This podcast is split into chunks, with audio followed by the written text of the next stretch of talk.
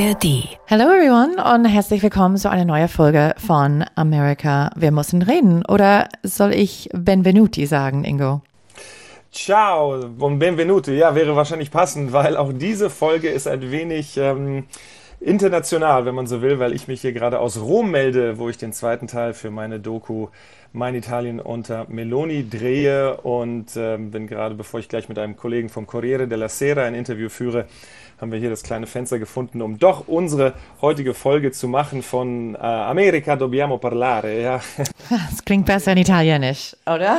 Ja, ja wie so vieles auf Italienisch besser klingt. Ja. Ähm, Amerika, wir müssen reden, wollten wir unbedingt äh, kurz doch noch einbauen. Aber wenn die Tonqualität daher nicht ganz so ideal ist, ähm, damit mir das zu verzeihen und unsere Kolleginnen und Kollegen äh, beim NDR in Hamburg werden das sicher so gut es technisch möglich ist glatt bügeln, aber wenn es nicht ganz perfekt ist, heute wieder eine international äh, technische Ausgabe sozusagen und dann beim nächsten Mal wieder aus unserem Studio in Hamburg. Ja, aber was für ein Wochenende, das hinter uns liegt. Die Welt äh, in Atem mit Blick auf das, was in Russland passiert. Und äh, da wollen wir ganz kurz drauf eingehen, denn aus den USA ist dieser, ja, was war es, Putschversuch, äh, Bürgerkrieg äh, in der Mache oder einfach nur eine Meuterei von Söldnern. Und dann ist das wieder wie so ein Soufflé in sich zusammengefallen und man weiß nicht genau, was daraus passiert. Natürlich haben sie in den USA mit ziemlicher Spannung auch darauf geguckt, oder?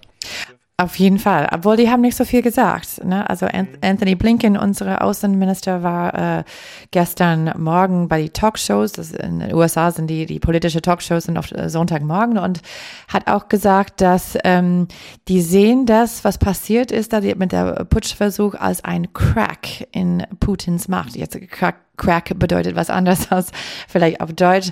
Es bedeutet ein Riss, dass er vielleicht ist nicht so mächtig, äh, mindestens auf jeden Fall nach dieser Versuch als vorher. Und das, er hat nicht so viel mehr gesagt. Ich glaube, die USA bleibt äh, vorsichtig, vielleicht auch wie hier in Europa. Aber die hat auch gesagt, dass sie haben schon gewusst, dass irgendwas war los und, und haben das schon im Blick gehabt und dann ist das passiert. Also ich glaube, alle waren ein bisschen überrascht, wie das gelaufen ist, dass, äh, dass es nicht nach Moskau gegangen ist, aber dass es dann, äh, dass es abgesagt war und ähm, äh, ja, hat eine sehr, sehr plötzliche Ende. Aber du sagtest, man wusste das so, die US-Geheimdienste haben das schon seit Mitte Juni, hier heißt es jetzt, äh, so Andeutung macht, dass da was brodelt. Ich meine, in der Öffentlichkeit hat Prigozhin ja schon sehr lautstark das äh, russische Verteidigungsministerium angegriffen und, und an sich beschwert. Aber ähm, wenn es tatsächlich so ist, dass die amerikanischen Geheimdienste da schon ahnten, dass da sowas kommen könnte, und die Russischen hatten das gar nicht auf dem Zettel. Ähm, das sagt natürlich auch eine Menge aus, aber so richtig kann man das natürlich nicht wissen und wie das genau gelaufen ist. Aber wie du sagst, man, man hat das als eine innerrussische äh, Angelegenheit äh, betrachtet und so äh, beschrieben und äh, will sich da jetzt nicht weiter groß einmischen, aber ich glaube, es hat die Entschlossenheit, die Ukraine dabei weiter zu unterstützen, weil man sieht, dass das System Putin einen solchen Crack, wie du es gerade zitiert hast, abbekommen hat und gezeigt hat in aller Öffentlichkeit, vor allem auch den Russinnen und Russen der Öffentlichkeit, den Bürgerinnen und Bürgern. Ähm, das ist schon bemerkenswert und ich glaube, die Bereitschaft da, das noch weiter zu unterstützen, die Ukraine ist nach wie vor bei dieser Regierung zumindest in den USA sehr, sehr groß. Ja, ähm, sehr viel weiter können wir es auch, glaube ich, gar nicht betrachten und erläutern weil sich das alles noch entwickeln muss. Und deswegen schauen wir etwas anderes jetzt und auf ein paar andere Dinge, die in den vergangenen Tagen passiert sind, aber am vergangenen Wochenende vor allem. Nämlich, ähm, es ist die große Pride Parade in New York City über die Bühne gelaufen. Zigtausende Menschen in den buntesten, schillernden Farben, um für die Rechte, aber auch die Verschiedenheit und die Toleranz zu feiern der LGBTQ Community. Und die Pride Parade in New York ist besonders groß und auch besonders wichtig für die Community in den USA, weil das, wenn man so will, der Geburtsort auch der ganzen Bewegung war. Ähm, der ganze Juni ist ja Pride Month in den USA und das ist ja nicht umsonst, denn ähm, es war ein Ereignis in New York in der Christopher Street Day vor mehr als 50 Jahren das so der, der initial zündende Funke dafür war.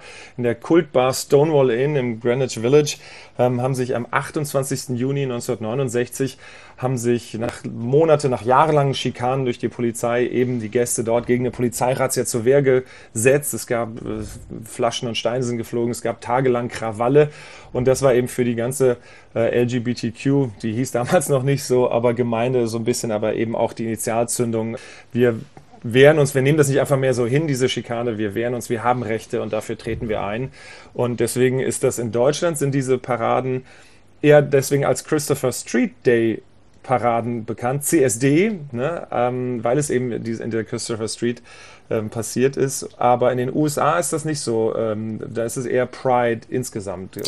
Das ist nicht nur in New York, aber überall ähm, in den USA, wo diese Parade passieren von äh, einer Küste zu der anderen, in San Francisco auch, aber auch in Chicago, wo äh, meine, mein Cousin Max wohnt, zusammen mit seinem Mann Adam. Und die haben auch viel gepostet in die letzte Zeit über sozialen Medien, wo die haben auch gesagt, wie wichtig die Unterstützung ist, dass die kriegen in dieser Zeit äh, von ihr Freundeskreis, von ihrer Familien und so, wie wichtig das ist, die Leute auf die Straße zu sehen. Und also Max, weiß ich, ähm, war auch, äh, also wir haben ziemlich früh äh, gewusst oder verstanden, dass er schwul war, aber es hat eine Weile gedauert, bevor er das veröffentlicht hat und auch, also es war ein bisschen Geheimnis unter vielleicht der Cousin, ja, es, es kam ein bisschen später raus, äh, er hat seine Mutter erzählt, aber es war erst, als er Adam kennengelernt hat, dass er hat äh, entschieden, okay, ich will, ich, ich muss meinen Vater sagen, Adam ist eine wichtige Person in meinem Leben, der wichtigste sogar, wir wollen heiraten und ich will, dass meine ganze Familie dabei ist und dass mein Vater auch dabei ist. Er hat ein bisschen Angst vor, wie sein Vater reagieren würde, aber also mein Onkel hat ihm ähm, voll unterstützt und Adam ist wirklich jetzt Teil von der Familie, genau wie äh, also die die Frauen von äh, seinen Brüdern und das ist schön zu sehen und und deswegen sagen die auch besonders in diese Zeiten jetzt. Wir haben zum Beispiel in einer äh, vergangenen Folge ähm, über Ron DeSantis, der Gouverneur von äh, Florida, gesprochen und er hat eine neue Gesetz auf die Beine gestellt, ähm, wo es gibt, er will es verbieten, ähm, die Gesundheit Vorsorge für Trans-Kinder, für Kinder unter 18 Jahre alt. Und es ist nicht nur in Florida, aber viel verschiedene Städten jetzt äh, quer durch den USA. Und sowas ist wirklich eine Attacke gefühlt, wie Max sagt, an die ganze LGBTQ-Community. Und besonders deswegen jetzt in diese Zeiten, die fühlen sich äh, unter Attacke, also auch wegen die Attacke auf Drag Queen, Drag Shows und äh, mhm. also diese Diskussion, dass also Waffen sollen erlaubt sein in die Schule, ähm, mindestens äh, mit die, die, die Lehrer sollen eine Waffen dabei haben ähm, für Sicherheit. Auch mit ähm, DeSantis' äh, Kampagne gegen Wokeism in, in Florida. Er ist ähm, gegen zum Beispiel verschiedene Bücher in die Schule ähm, und manche von diesen Büchern sind äh, über zum Beispiel, ich, ich habe auch äh, gesagt, eine frühere Folge, ähm, eine Pinguine-Familie mit zwei Vätern und manche Eltern haben gesagt, dass es ist, äh, die wollen das nicht, die wollen, dass ihre Kinder nicht sowas lesen. Also nochmal Beispiel ähm, wie dieser oder oder wie ähm, Leute Drag Queens zum Beispiel Drag Shows finden, dass sie ihre Kinder schaden könnte. Also die die Community fühlt sich richtig jetzt unter Attacke und deswegen hat Max gesagt, ist es wirklich wichtig, ähm, diese Unterstützung, diese Parade, diese Zeichen, dass wie Max sagt, wie wichtig das ist, dass er erlaubt ist ähm, zu sein, wer er ist. Und wer er ist, ist auch, wer er liebt äh, und dass er leben kann in, in Frieden mit seiner Partner, also wie wir, wie viele andere Leute. Und ähm, deswegen ist es schön auch zu sehen, die ganze Regenbogen auf die Straße und das ist eine wirklich wichtige, wichtige Monat, besonders jetzt äh, dieses Jahr. Ja, also dieser Pride Month, dieser Juni 2023 steht auf, glaube ich, von der Community her auch noch viel mehr ähm, im Zentrum der Aktivität, eben weil man sich, also zum Beispiel es gibt die Human Rights Campaign, eine, eine ähm, Gruppe, eine Menschenrechtsgruppe für die auch LGBTQ Plus Community, die, die zum ersten Mal ein National State of Emergency für LGBTQ plus Leute, Menschen ausgerufen hat, also symbolisch nur, ne, kann kein, äh, kein Notstand ausrufen in dem Sinn, aber um zu signalisieren, da passiert gerade was, äh, gerade in vielen auch republikanisch gefärbten Staaten sind, wie du gerade sagtest, eben Jiff, so verschiedene Dinge, wo sich eben die Community sehr bedrängt fühlt und auch bedroht äh, und auch, auch zu Recht. Und auch die ganzen Gesetze, die ausge, Ron DeSantis hast du erwähnt, aber auch in anderen Staaten, die versuchen, gewisse Rechte auch einzuschneiden. Ähm, und so. Das ist, glaube ich, etwas, was unbedingt äh, in den Fokus gerückt wird äh, in den kommenden Wochen und Monaten, einfach weil das ein großes Thema auch im Wahlkampf, im aufkommenden Wahlkampf für die Präsidentschaftswahl 2024 wird. Und ähm, auch da kann man auch nur hoffen, dass das bei friedlichen Demonstrationen auch bleibt und nicht irgendwie ähm, eskaliert in welcher Form und auch Art und auch, auch immer. Aber ähm, es zeigt eben schon, dass da das eben nicht so natürlich und normal und selbstverständlich ist, wie man dachte, dass man schon so weit war. Und jetzt äh, ist, deswegen ist dieser Pride Month sehr wichtig gewesen oder ist es noch? Der Juni in Amerika, aber eben auch das vergangene Wochenende mit den großen Paraden in New York, aber auch in anderen Städten, wie du gesagt hast. Ja, ähm, Stichwort Wahlkampf, Jiff. Mhm. ähm, schauen wir mal äh, auf, ein, auf den amtierenden Präsidenten, der ähm, ja jetzt so langsam seine Kampagne ins Rollen bringt. Und wie würdest du sagen, war seine vergangene Woche?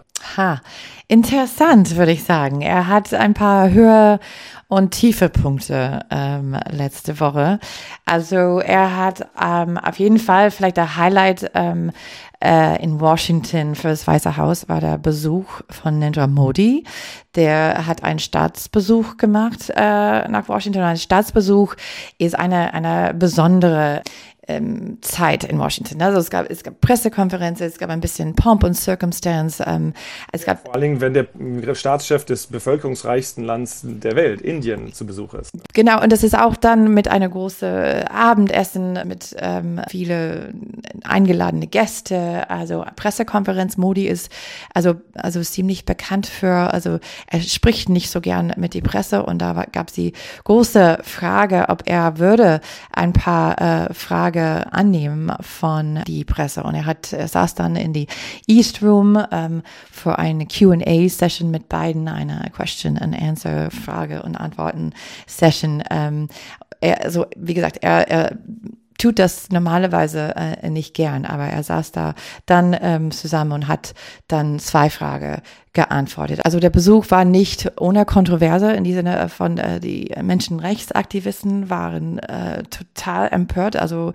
richtig äh, angry, dass äh, Modi war äh, so ein Besuch im Weißen Haus. Insofern, ähm, weil die sagen, dass er ist schuld vor ähm, äh, viele Attacke gegen Indiens Muslime und andere Minderheiten. Also ähm, das ist dann eine äh, ja, beiden muss dann sich verteidigen und, und versuchen dann auch zu ne, äh, ein bisschen was über Menschenrecht zu sagen, ohne dass er ähm, Modi beleidigt. Das ist immer eine sehr, ähm, kann eine schwierige diplomatische Situation sein. Ja, so ein bisschen so ähnlich wie gerade der Besuch der äh, chinesischen Regierung, des Ministerpräsidenten in Deutschland bei den Regierungskonsultationen. In, ne, da ist auch immer so dieser schmale Grat zwischen einerseits äh, diplomatischen Kanälen offen halten, Kommunikation, Austausch und so, gleichzeitig aber bestimmte Punkte doch auch ansprechen. Also da tun sich äh, westliche Regierungen sehr schwer, weil sie einen Anspruch einerseits haben und dann aber auch realitätspolitisch unterwegs sind und gucken, okay, wie können wir hier die besten ähm, Verhandlungen auch führen. Und ähm, das ist sicherlich da bei dem Modi-Besuch in, in Washington so ähnlich. Ähm, und aber gleichzeitig möchte Biden Modi ja natürlich auch, oder Indien, wenn man so will, ähm, einhegen oder beziehungsweise zu sich rüberziehen und, und, und eben in diesem Konflikt vielleicht auch mit China eben das äh, und, und auch Russland jetzt dazwischen ähm, äh, quasi die Kontakte auf jeden Fall verknüpfen und den auf keinen Fall verprellen. Auf jeden Fall. Also die wollen, die wollen äh, besonders mit äh, Blick auf Russland dieses Wochenende, also denken vielleicht viele Länder nach, ob Putin so eine ähm, Partner ist, die die, mit wem die arbeiten wollen in der Zukunft, wenn, wenn äh, diese, wie gesagt, diese Crack, dieser Riss in seinen Macht ist. Insofern, ähm, die USA will auf jeden Fall ähm, andere Partners verstärken und die zeigen, guck mal, wir sind hier, wir sind also viel stabiler, also überleg mal, mit wem ihr partnern wollen. Also Indien ist auch ein großes äh, Land für Technologie, das war auch ein Thema von äh, der Treff und äh, vieles mehr.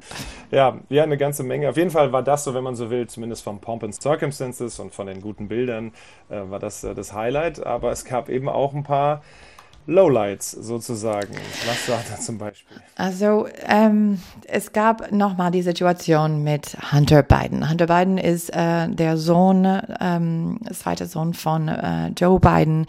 Wie wir, wir, ihr habt wahrscheinlich schon seinen Namen gehört. Es war schon mehrmals in die Schlagzeile. Besonders er ist eine eine Target oft von Republikaner.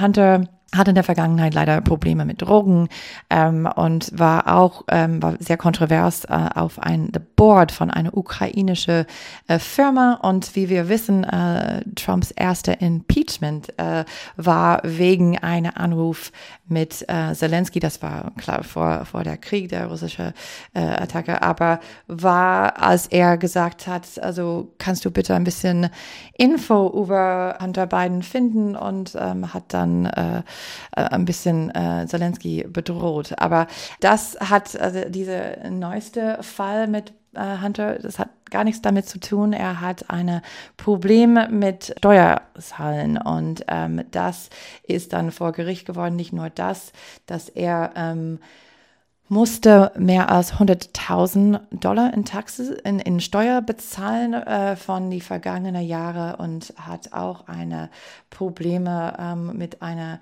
einer Waffen, ein Handgun, das er ähm, hatte, obwohl er das nicht haben sollte wegen seiner Drogenprobleme. Insofern, ähm, es ist vor der Gericht gegangen und war ziemlich äh, äh schnell und vielleicht sagen viele Gegner so leicht. Also er, hat kriegt keine ja, Zeit in Gefängnis, aber würde dann ja, eine einen Deal gemacht jetzt genau. mit, mit äh, der Justiz. Hat gesagt, pass auf, ich bekenne mich schuldig und ich zahle dann hier die die Steuerschulden nach und so weiter und auch, dass ich da eine Waffe besessen habe, obwohl ich das nicht durfte.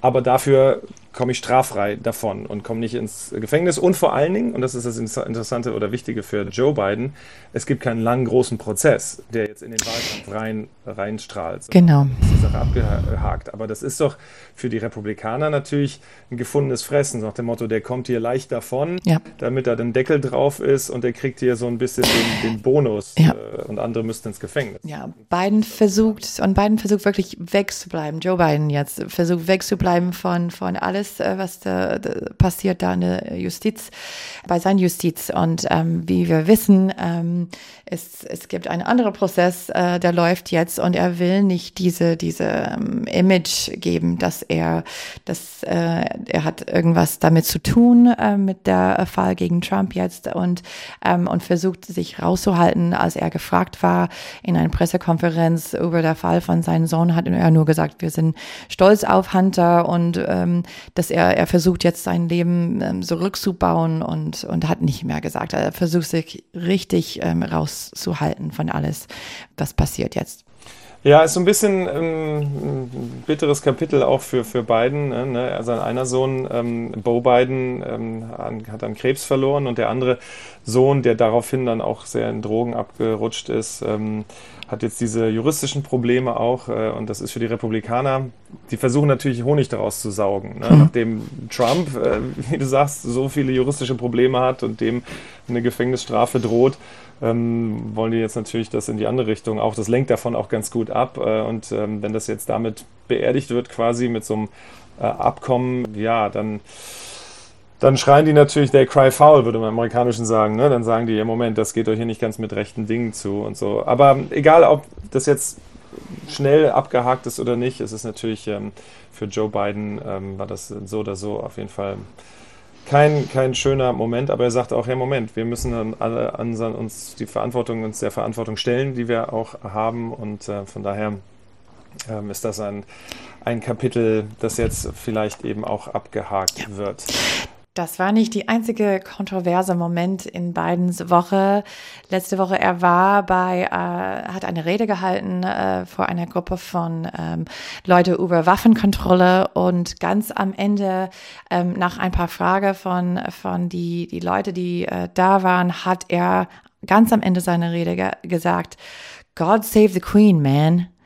Also. Was war das? Was war das? Das ist eine gute Frage. Ich habe auch gerade mit einer Freundin, einer US-Diplomaten gesprochen und sie hat auch gesagt, sie war gefragt von einem Journalist, ähm, was war das? Und sie könnte nur sagen, äh, also sie hat auch kein, keine Antwort. Ähm, alle haben äh, einfach ihr Kopf äh, geschüttelt.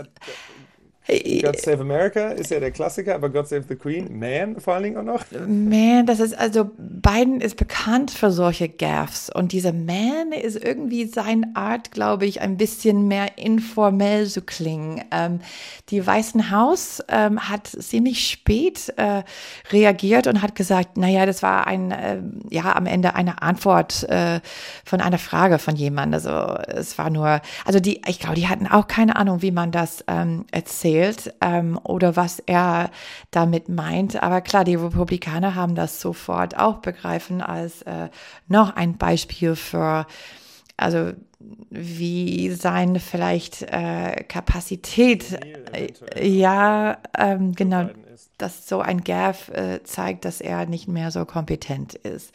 Also war nicht sein feinster Moment.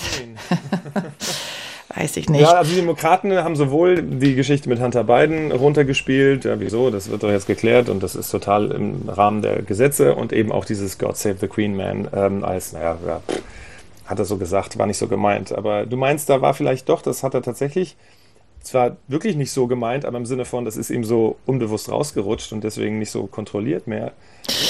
Das kann, das kann man so sehen oder das sehen manche vielleicht so. Ähm, ja, also es ist nicht das erste Mal, dass er irgendwas sagt und es gibt viel ähm, Verwirrung über, was genau das bedeutet, ähm, weil es passt nicht so ganz genau in der Situation.